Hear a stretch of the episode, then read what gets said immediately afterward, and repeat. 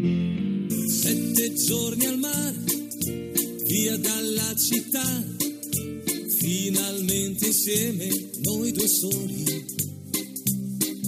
Sveglia accanto a te, poi dopo il caffè, passeggiate mano nella mano. Esta no es una semana cualquiera, con Luis Antequera y Mariate Aragonés.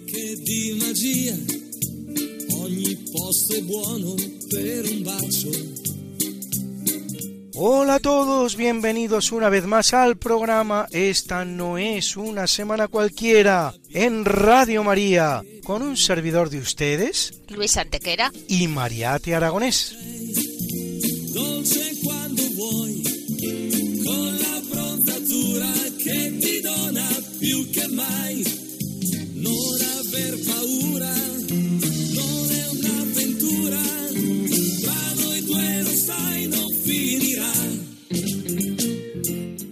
Luis, ¿qué semana nos ocupa hoy? Hoy, Mariate, le damos un repaso a algunos de los hechos históricos ocurridos entre un 14 y un 20 de abril. Una semana que no es una semana cualquiera, siete días, sette giorni, como dice nuestra sintonía, en los que han pasado a lo largo de la historia cosas que ni se imaginan nuestros oyentes, porque la historia es así, mejor y más fantástica que la más increíble de las fantasías. Comencemos pues. Pues allá vamos.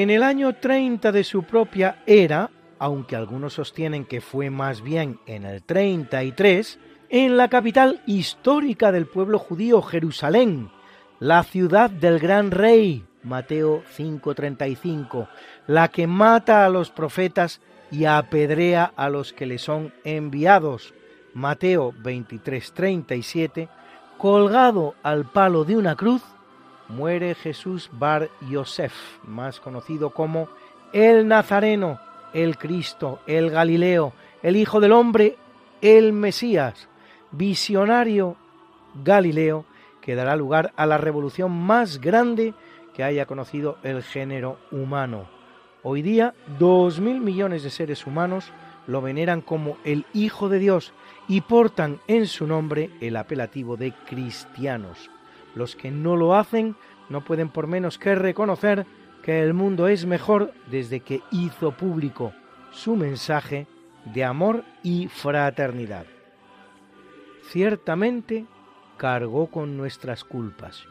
Surely he hath borne our griefs. Es el Mesías de Georg Friedrich Händel.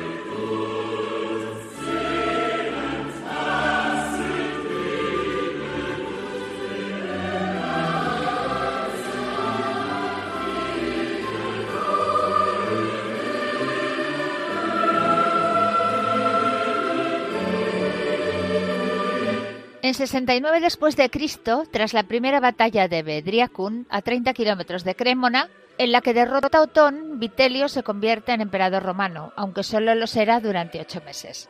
Es el año llamado de los cuatro emperadores, acontecido a la muerte de Nerón, que ve sucederse al mando del imperio a Galba, Otón y el propio Vitelio, luego derrotado en el mismo lugar, Bedriacum, por Vespasiano, conquistador de Palestina, el cual impone definitivamente el orden en Roma.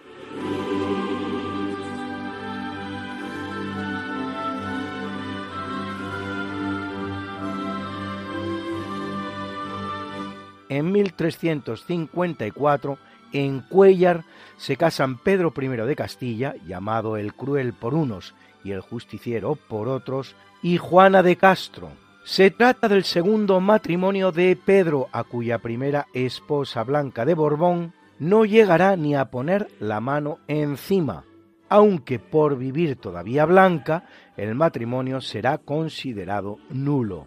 Juana le dará un hijo, Juan de Castilla. Pedro morirá, pues, sin sucesión legítima, aunque tuvo hijos con varias mujeres, entre otras, notablemente, la que es su gran amada, María de Padilla, que le dará cuatro, y con la que Pedro aseguraba estar legítimamente casado. La cuestión no afectará, sin embargo, al trono, pues, como se sabe, Pedro será asesinado por su medio hermano y bastardo Enrique, que le arrebata además la corona, reinando como Enrique II.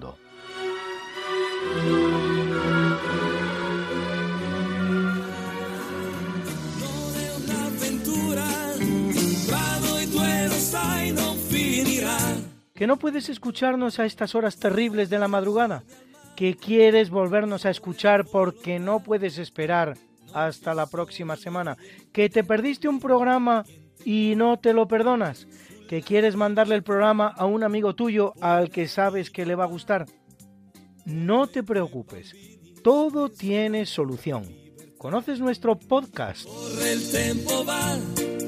la Introduce en la red Podcast Radio María Esta no es una semana cualquiera y entrarás en el mundo mágico de la historia, con todos los programas que hemos emitido hasta la fecha.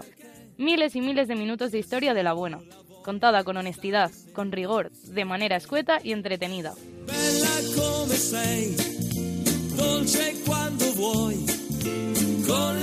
Ya sabes, el podcast de Esta no es una semana cualquiera. Para oír la radio cuando tú quieras, donde tú quieras y con quien tú quieras.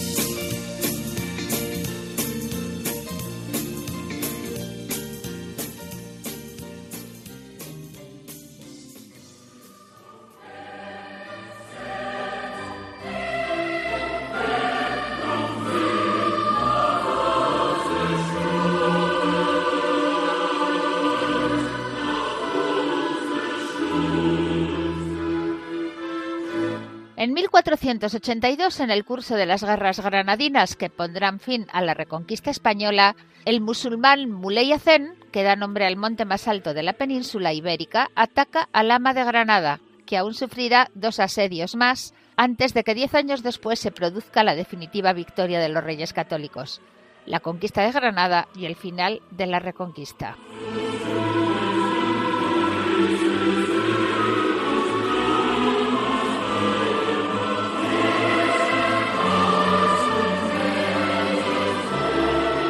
En el capítulo siempre fecundo de la conquista, colonización y evangelización de América por los españoles que va a permitir a los indígenas americanos el tránsito del neolítico al renacimiento en apenas dos generaciones, un tránsito que a los europeos había costado 7.000 enteros años, en 1493, un mes después de haber vuelto a España tras descubrir América, Cristóbal Colón llega a Barcelona, donde dos días después será recibido en el monasterio de San Jerónimo de la Murtra por los reyes católicos. Por desgracia, a la recepción no acude, por haber muerto días antes, el otro gran protagonista de la expedición, Martín Alonso Pinzón, descubridor por su parte del torna viaje atlántico, es decir, el primero en hacer la ruta a América, Europa y dar fe de ello, pues llegará a España tres días antes de que lo hiciera Colón, que por otro lado ni siquiera llega a España, sino a Lisboa.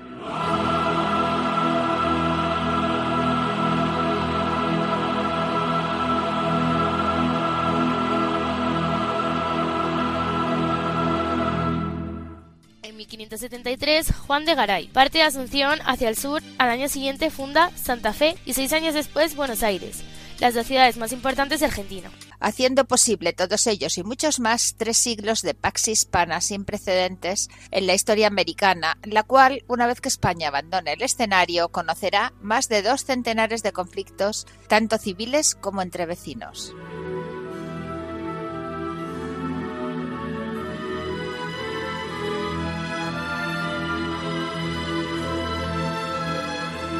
En 1581, después de una guerra frente a los partidarios de Antonio, el llamado prior de Crato, hijo bastardo del infante Luis de Portugal, hijo a su vez del rey Manuel I el Afortunado, guerra que sustancia con éxito el gran duque de Alba, y ante las cortes portuguesas reunidas en el magnífico monasterio de Tomar, uno de los más grandes monumentos portugueses, Felipe II de España jura y es reconocido como lo que es en legítimo derecho, rey de Portugal, donde reinará como Felipe I.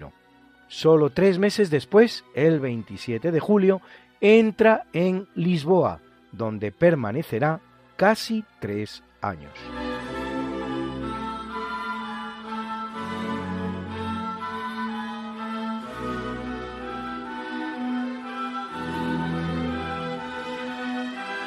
En 1770 James Cook avista la costa oriental de Australia y pasa por ser su descubridor, aunque antes que él, en 1606, 165 años antes, ya había hecho lo mismo el español Luis Báez de Torres.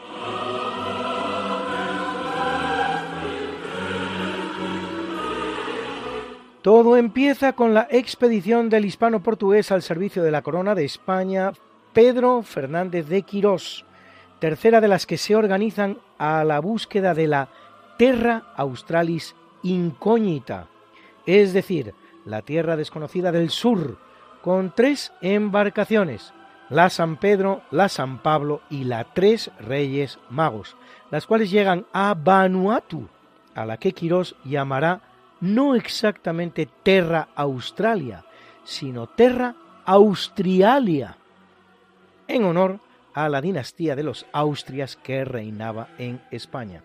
Pero dado que Australia no es otra cosa que la tierra austral, es decir, la tierra del sur, y Austria no es otra cosa que la traducción al español del Österreich alemán, es decir, el reino del este, vean ustedes qué manera más curiosa de convertir la tierra del sur en la tierra del este.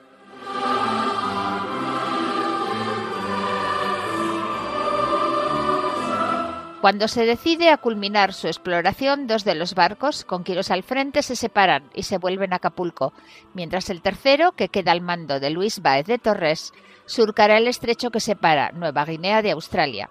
Un estrecho de apenas 150 kilómetros de anchura que incluso hoy lleva todavía el nombre de su descubridor, Estrecho de Torres.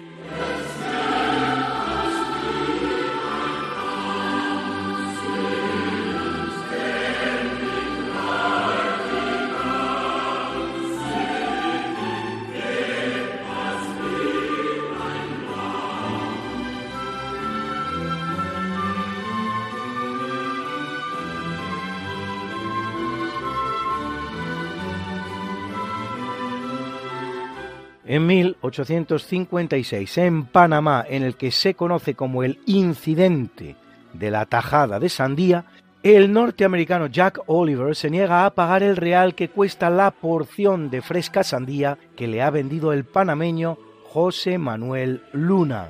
La disputa entre vendedor y comprador termina derivando en un altercado entre estadounidenses y panameños, con un saldo de 17 muertos y varios heridos.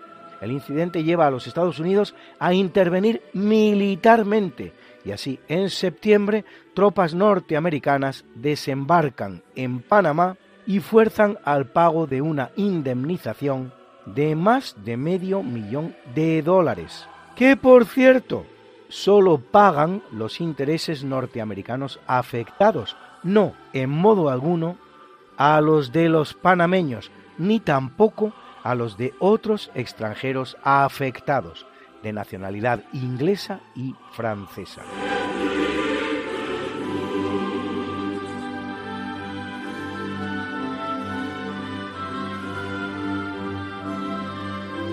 En 1902, cuatro años después de descubrir el elemento llamado radio, el matrimonio que forman Marie y Pierre Curie aíslan el cloruro de radio, sustancia altamente radioactiva, importante al contener radón, utilizado en tratamientos contra el cáncer. Un año después, el matrimonio Curie gana el Nobel de Física. Marie todavía ganará un segundo Nobel en 1911, esta vez de Química, pasando a engrosar una categoría, la de los receptores de más de un Nobel, en la que hasta la fecha solo militan seis personas u organizaciones, entre las cuales la Cruz Roja, que se lleva la palma con sus tres galardones, cuatro si añadimos el que recibe su fundador, Henri Dunant.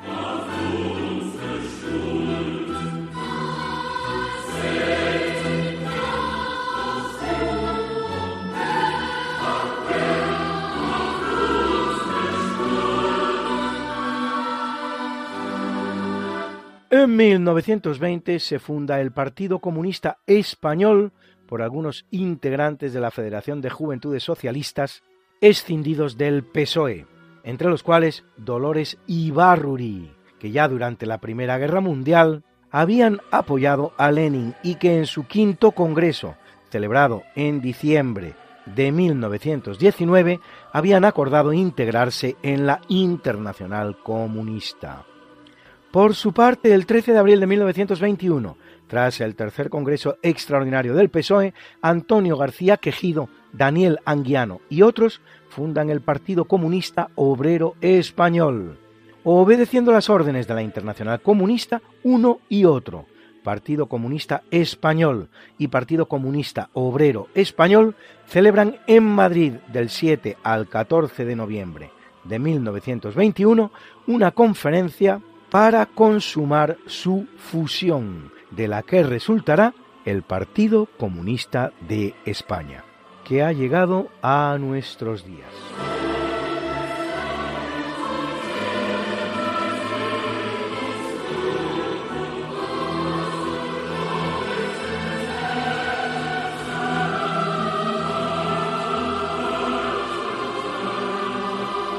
En el año 1941 se crea en Madrid el Museo de América, con 25.000 piezas entre las cuales el tesoro de los Quimbayas, aunque las mejores se quemaran en el desgraciado incendio de los Reales Alcázares de Madrid en 1734.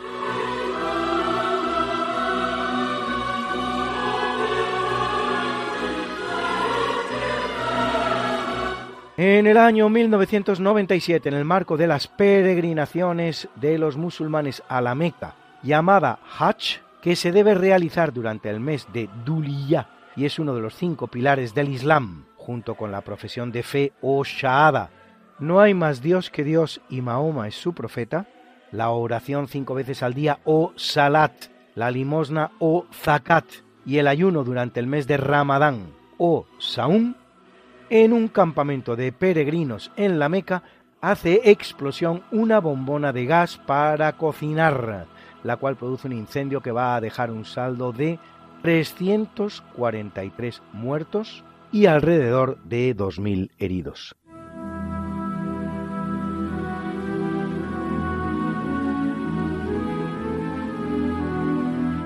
En 2005, Joseph Ratzinger, más conocido como Benedicto XVI, es electo vicentésimo sexagésimo quinto Papa de la Iglesia Católica, que lo es durante ocho años, los que van de 2005 a 2013. Extraordinario teólogo, autor de tres encíclicas y cuatro exhortaciones apostólicas. Papa de elevadísima cultura, gran amante de España, que visitará nada menos que cinco veces, y decidido impulsor del ecumenismo. Será el primer papa en muchos siglos que abandone el solio pontificio mediante abdicación.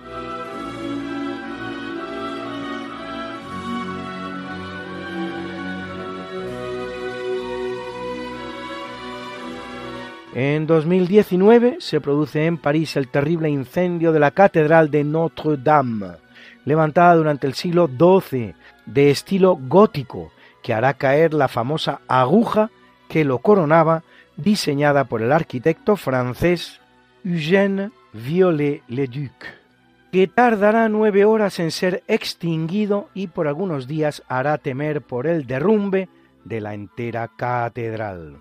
Entre las obras de arte y reliquias salvadas del fuego se cuentan la corona de espinas de Jesús, un lignum crucis, la túnica de San Luis y las estatuas de bronce de los doce apóstoles, que, por fortuna para ellas, se hallaban almacenadas fuera de su posición original en la aguja, así como parcialmente el impresionante órgano de Aristide Cavalier Cole del siglo XIX.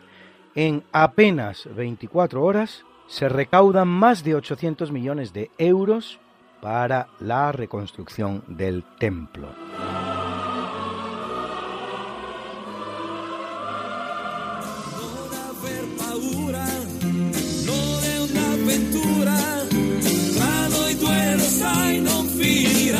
Esta no es Una semana cualquiera. con Mariate Aragonés Y Luis Antequera. la historia como es. No como nos gustaría que fuera.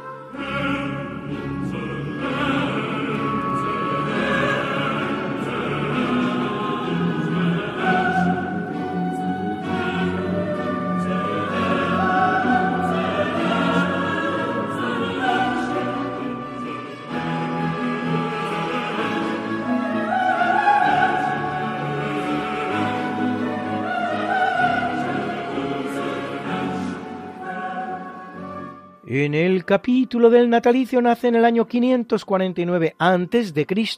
Mahavira, fundador de la religión jainista o jainista, o por lo menos personaje relevante de la misma, pues la religión en sí podría ser incluso anterior.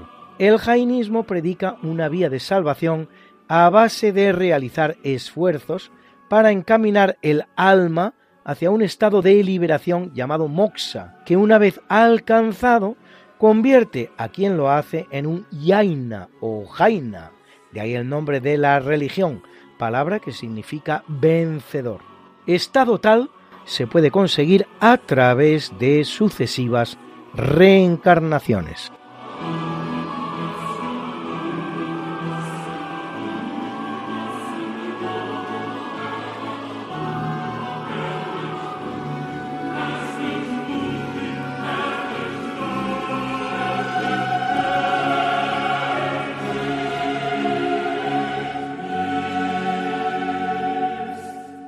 Hasta aquí, curiosamente, idéntico a la herejía cátara que se impone durante el Bajo Medievo en el mediodía francés. Pero el jainismo es una religión no teísta, es decir, no cree en la existencia de un dios, sino solo en el logro de un determinado estado de perfección, cosa que no es así en el catarismo, donde sí existe un Dios. Un Dios que, por cierto, es el del Nuevo Testamento, no el del Antiguo, equiparado al demonio. Tiene el jainismo unos 4 millones de seguidores radicados principalmente en la India.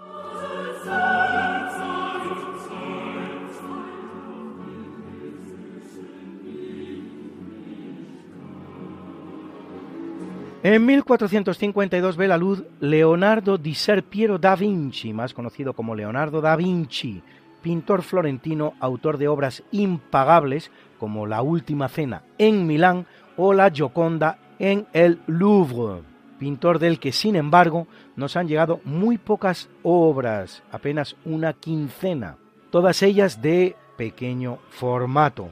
No debió de pintar mucho más. Dotado de gran imaginación, Da Vinci diseñará muchos artefactos, los cuales, sin embargo, demostrarán no servir para lo que estaban diseñados, como es el caso de su pájaro articulado, que lejos de volar casi mata a quien lo tripulaba, que no era Da Vinci, claro está, o nunca se llevarán a la realidad, como es el caso del tanque. Se le atribuye ser el primero en realizar disecciones humanas y de hacerlo incluso clandestinamente, pero lo cierto es que las universidades italianas y algunas no italianas, y hasta varios talleres artísticos ya llevaban décadas haciéndolas, así como se le atribuyen también varias obras de arquitectura, algunas de las cuales ni siquiera existen y ninguna pasa de ser una mera atribución nunca certificada. Tenía a menos el arte de la escultura, que consideraba sucia y plebeya, sentimiento parecido al que profesaba por Miguel Ángel Buonarroti, el sí arquitecto y escultor, además de excelente pintor, de lo que es buena muestra la capilla Sixtina. La Mona Lisa o Gioconda era una de las obras notables del Louvre junto con varias otras, pero el revuelo causado por su robo del museo en el año 1911 la catapulta a la condición de obra icónica del Museo Parisino. En Madrid hay una preciosa pintura, el Salvator Mundi, en el Museo Lázaro Galdeano, que alguna vez estuvo catalogada como posible Leonardo, pero hoy se cataloga como taller de Leonardo estos españoles, siempre tan acomplejaditos. ¿Se creen ustedes que iban a haber permitido algo parecido a nuestros chauvinistas vecinos franchutes? En la Biblioteca Nacional de España se custodian los códices conocidos como Madrid I y Madrid II, salidos de su pluma, los cuales recogen el 15% del contenido de los escritos de Leonardo. El Prado alberga una Gioconda de su taller de una extraordinaria calidad, recientemente restaurada y en un estado de conservación muy superior al del de su hermana gemela del Louvre.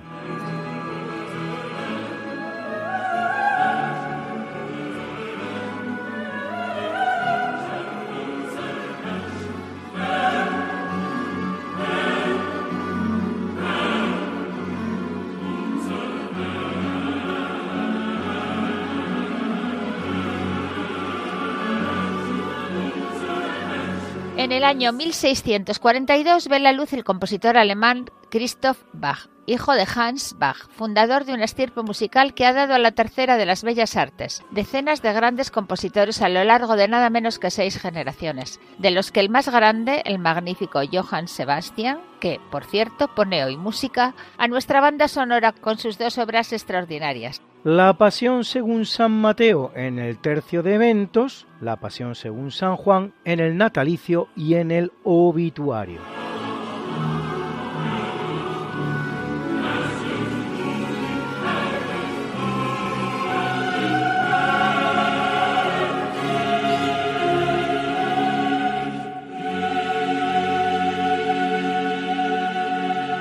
Nace en 1755 Marie-Louise Elisabeth Vigée Lebrun, pintora francesa, una de las muchas mujeres pintoras del barroco, minoritarias desde luego, pero muchas más de las que acostumbra a creerse, así las italianas Artemisia Gentileschi o Sofonisma Anguissola, la francesa Adelaide Laville Guiard, la inglesa Mary Bill, las españolas Juana Pacheco y Josefa de Óbidos, la flamenca Clara Peters, autora nuestra Marie-Louise de 200 paisajes y 660 retratos, entre ellos la reina Carolina de Nápoles y María Cristina Teresa de Borbón, los dos en el Prado.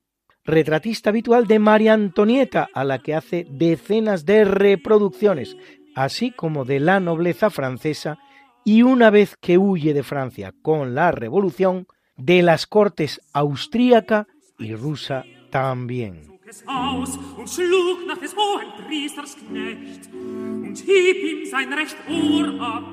En el año 1874 viene al mundo el alemán Johannes Stark, Nobel de Física 1919 por su descubrimiento del llamado en su honor efecto Stark, el desplazamiento y desdoblamiento de las líneas espectrales de los átomos y moléculas debido a la presencia de un campo eléctrico estático. Director de la Sociedad Alemana de Investigación y presidente del Instituto Físico Técnico del Reich, intentará junto con Philipp Lenart oponer un proyecto de física alemana a través del movimiento Deutsche Physik, física alemana, frente a la, por así decir, física judía que representa Albert Einstein.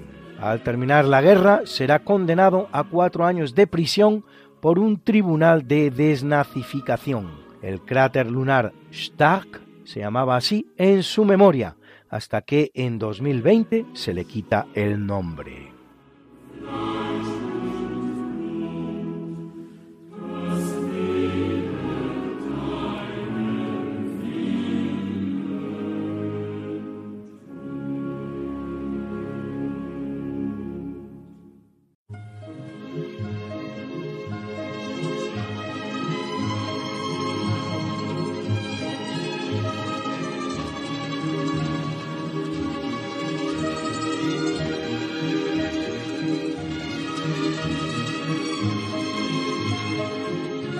Nace en el año 1949 la preciosa actriz inglesa Julie Christie, una de las bellas del cine de todas las épocas, de una belleza que no caduca, protagonista de títulos como Away from Her, lejos de ella, Oscar por la película Darling, pero inolvidable en Doctor Cibago, cuya banda sonora escuchan ustedes.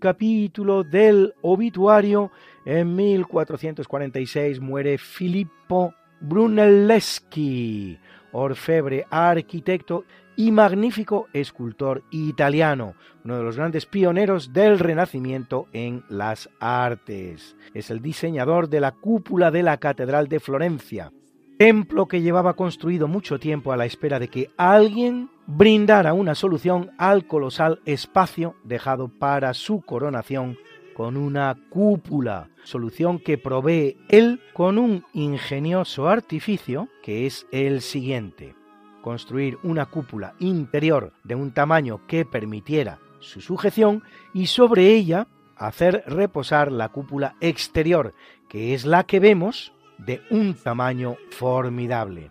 La diferencia entre el diámetro de una y otra es de nada menos que 10 metros, 54,80 metros la cúpula exterior, 45,50 la interior. Para que nos hagamos una idea, la cúpula de Santa Sofía en Constantinopla, la actual Estambul, tiene 32 metros de diámetro, la de San Pedro en Roma 42, es decir, tanto por fuera como la de Florencia por dentro. Caso aparte es el de la cúpula más grande del mundo antiguo, la del Panteón de Roma, con sus 43 metros y medio de diámetro, aunque la técnica de construcción es completamente diferente, pues la cúpula del Panteón es una cúpula autoportante, es decir, formada de circunferencias concéntricas que apoyan las unas sobre las otras y sucesivamente más pequeñas hasta llegar a la corona, la parte superior de la cúpula. Mientras que las otras que hemos mencionado son cúpulas de cimbra, sostenidas por unos nervios que se cierran en su corona con la piedra llamada clave, la cual, por una cuestión de mera gravedad, se sostiene, pero que hay que construir con la ayuda de ese instrumento arquitectónico llamado cimbra, especie de armadura o andamio que va sosteniendo la construcción hasta que, completada esta, se puede retirar.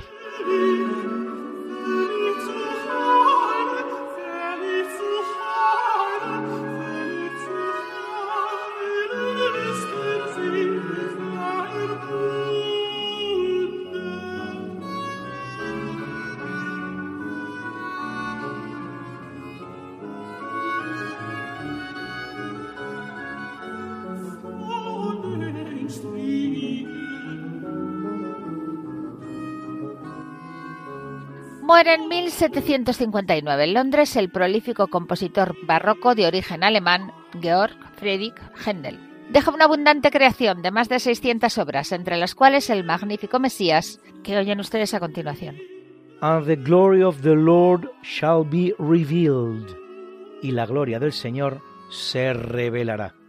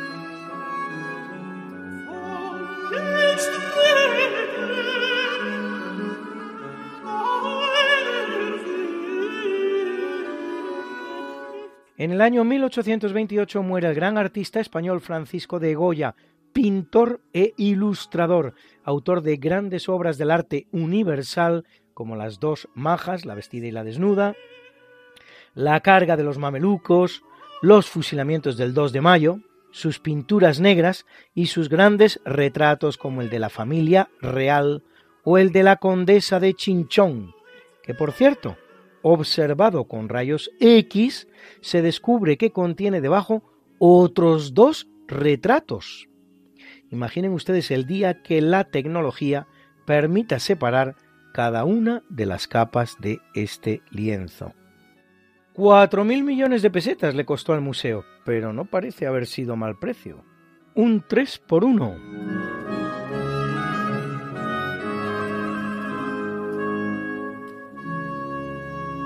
En 1850, Luis muere en Londres la escultora francesa de figuras de cera Marie Grosholz, más conocida por su apellido de casada como Marie Tussaud, que en 1832 abre en Londres su famoso Museo de Figuras de Cera. Marie se había formado con el doctor Philippe Curtius, que esculpía en cera modelos anatómicos para el estudio, de donde pasará a realizar máscaras de cera a modo de retrato, siendo la más antigua que se conserva la que hace de Madame du Barry, amante del rey Luis XV de Francia y guillotinada durante la Revolución Francesa. Como tantas otras mujeres, como tantos otros jóvenes y hasta algún niño, como tantos sabios y tantos científicos.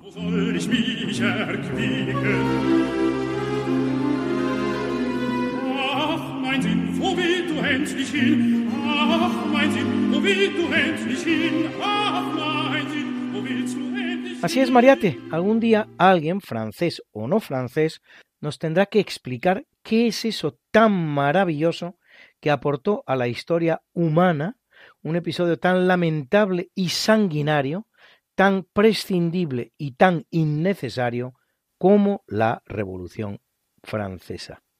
Nada de lo que se dice que consiguió no podría haberse conseguido sin el alto coste de sangre y odio que hubo que pagar.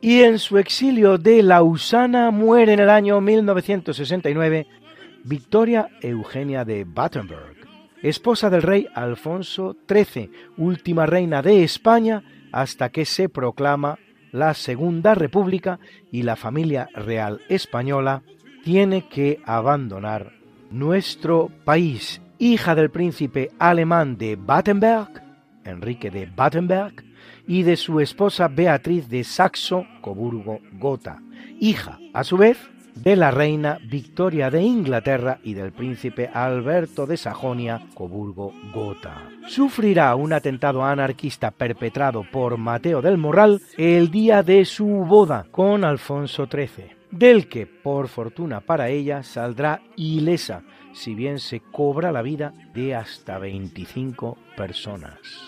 En cuanto a Morral, conseguirá huir, pero el 2 de junio es reconocido en una venta y detenido por un vigilante.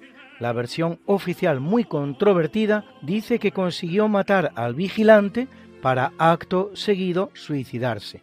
En honor del vigilante, el duque de Tobar mandará erigir una cruz en el kilómetro 4 de la carretera de Torrejón a Arganda, la cual será retirada en la época de la Segunda República.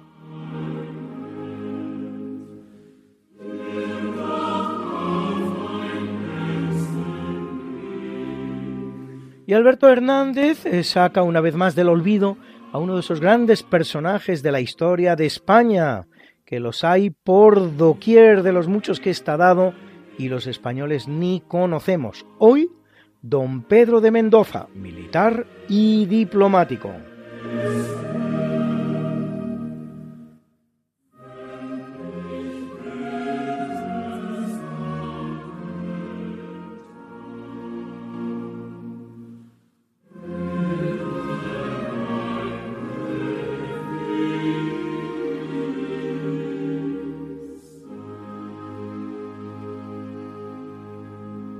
Se puede decir que el corazón de Europa para la monarquía hispánica era Génova. Desde Génova se controlaba el camino español que iba a Flandes y se controlaba toda la península itálica. Bueno, pues allí los emperadores eh, españoles mandaban siempre a los mejores embajadores. El que íbamos a hablar se llamaba Pedro Mendoza. Había luchado con don Juan de Austria en las Alpujarras, había también luchado con Julián Romero en Flandes, era maestre de campo y en un momento determinado el César Carlos le mandó como embajador a Génova. Allí en Génova tenía que reunirse con el duque de Saboya, con Andrea Doria, que era el capitán general del mar, con todos los embajadores italianos y allí dirigir la política española en Italia, que en esos momentos estaba centrada en la celebración del concilio de Trento. Pero también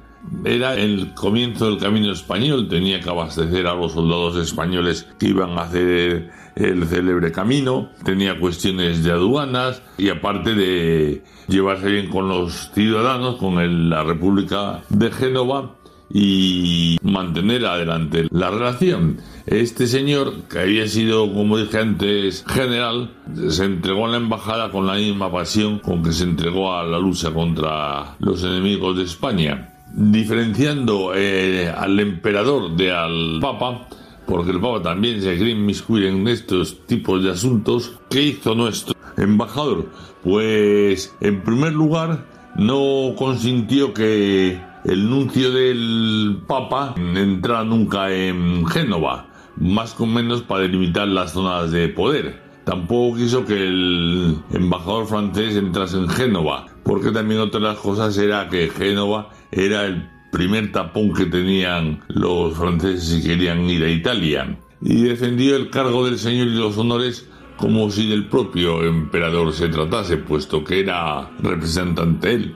Eh, una vez no quiso entrar en Toscana hasta que el gran duque de Toscana saliera a recibirle para entrar al bautizo de su hijo, porque él entonces se representaba al emperador Carlos. Tuvo sus más y sus menos, pero siempre salió victorioso y tanto es así que estuvo 27 años en el cargo y no le cesaron. Murió precisamente en el cargo con, como decían en el oeste, las botas puestas. Y este fue un embajador más de la larga red de embajadores que tuvo la monarquía hispánica, cuyos espías encriptados a un día se intentan descifrar. Últimamente han descifrado una carta dirigida a Felipe II por un embajador, pero todavía muchas otras sin descifrar y eso que ahora tenemos ordenadores. Pues por hoy nada más y buenas noches.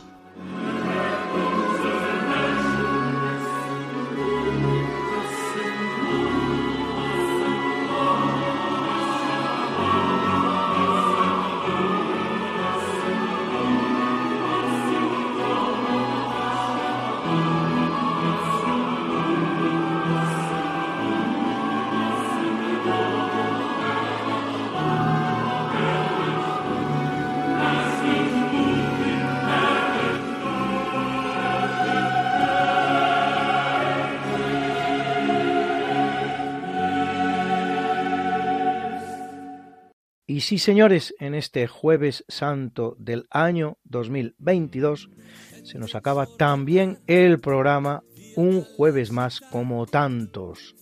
Pero como saben ustedes muy bien, no lo vamos a terminar sin presentar la mucha buena y variada música que hoy, como siempre, nos ha acompañado. Una música acorde a los días santos y solemnes que vivimos esta semana. Y hoy, sobre todo, Bach.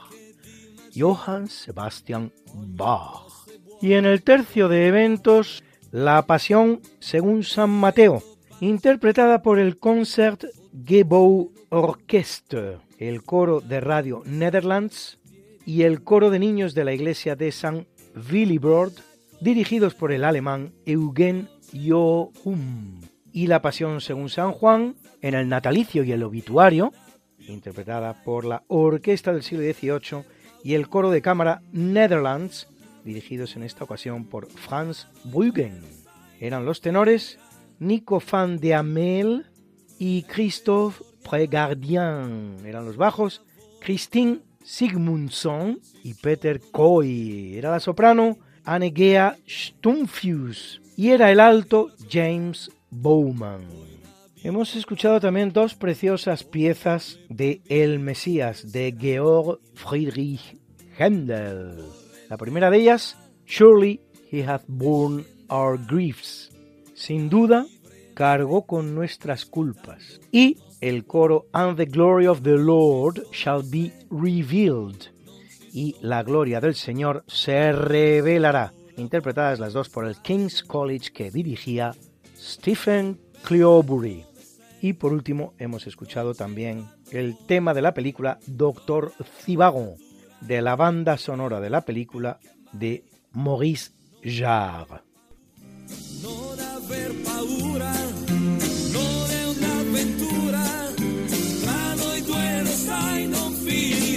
Esta no es una semana cualquiera, a que teníamos razón. La historia, ¿cómo es? Y no como nos gustaría que fuera. Hasta el próximo programa. Se despiden de ti, Mariate Aragonés y Luis Antequera. Pero yo te veo muy pronto en el programa de Javier Ángel Ramírez, Diálogos con la Ciencia, el jueves a las 12 de la noche, o lo que es lo mismo, el viernes a las 0 horas, con nuevos episodios de nuestra apasionante historia. No te lo pierdas. Les hemos ofrecido en Radio María Esta no es una semana cualquiera, con Luis Antequera y María Aragonés.